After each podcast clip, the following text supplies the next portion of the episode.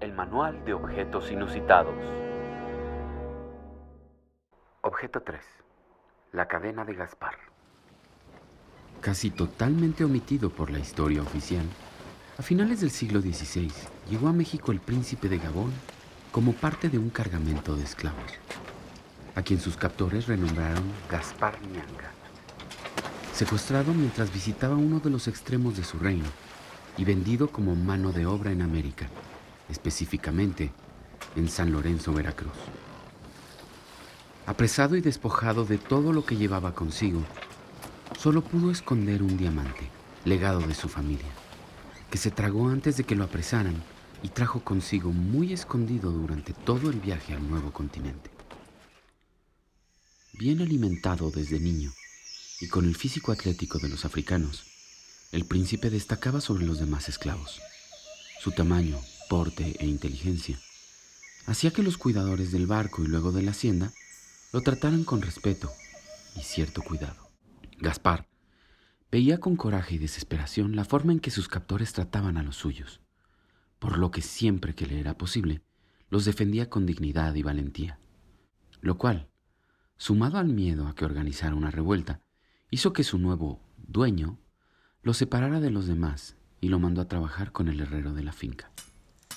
Aunque el tiempo con el herrero, un mulato llamado Domingo, hijo de una mujer etíope y uno de los capataces de la finca, mantuvo tranquilo a Gaspar, también lo hizo darse cuenta que su trabajo de todos los días Dar forma a las cadenas que se usaban en toda la hacienda era lo que mantenía esclavizada a su gente, algo que lo llenaba de culpa y dolor.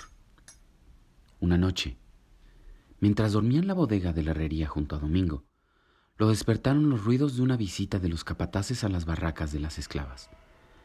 Se acercó a la única ventana de la bodega y pudo ver a lo lejos las antorchas de los guardias meterse a las chozas. No podía hacer nada. La furia contenida de ver ese mismo espectáculo decenas de veces lo hizo casi perder la razón. Y cuenta la leyenda que ahí ideó un plan.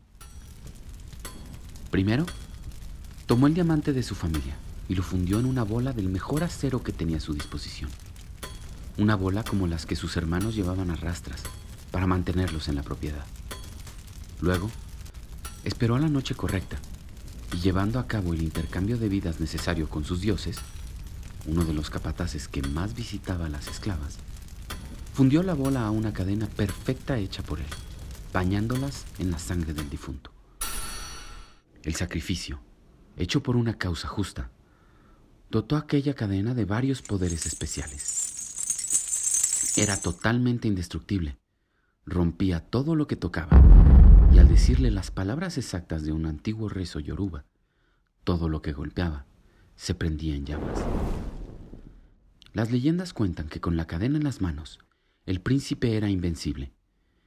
Crecía de tamaño a casi cinco metros de altura y podía prenderle fuego a lo que se le antojaba. Gaspar no solo liberó a sus hermanos de toda la finca, sino que organizó una rebelión en toda la región de San Lázaro. Ahora, el municipio de Yanga en Veracruz.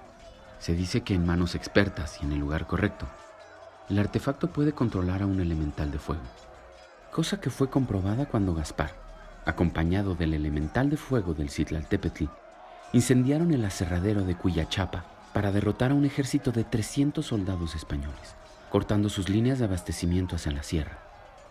Con ella en las manos, mantuvo a raya a los españoles en su tierra durante casi 30 años hasta que un día desapareció. Hay quienes dicen que murió en México a manos de los españoles, pero otras fuentes dicen que al ver que ninguno de sus triunfos contra los españoles generaba efecto alguno entre los pobladores de esta tierra para liberarse del yugo, decidió volver a su tierra natal. Antes de irse, llevó su cadena a las faldas del volcán de Orizaba para pedirle que durmiera hasta que su pueblo estuviera dispuesto a liberarse. Y ahí, Cerca de donde se erigió el refugio Fausto González Gomar, se dice que descansa el arma que despierta el fuego. Si usted conoce o tiene en su poder uno de estos artefactos, por favor, no deje de compartir sus historias con el manual de objetos inusitados.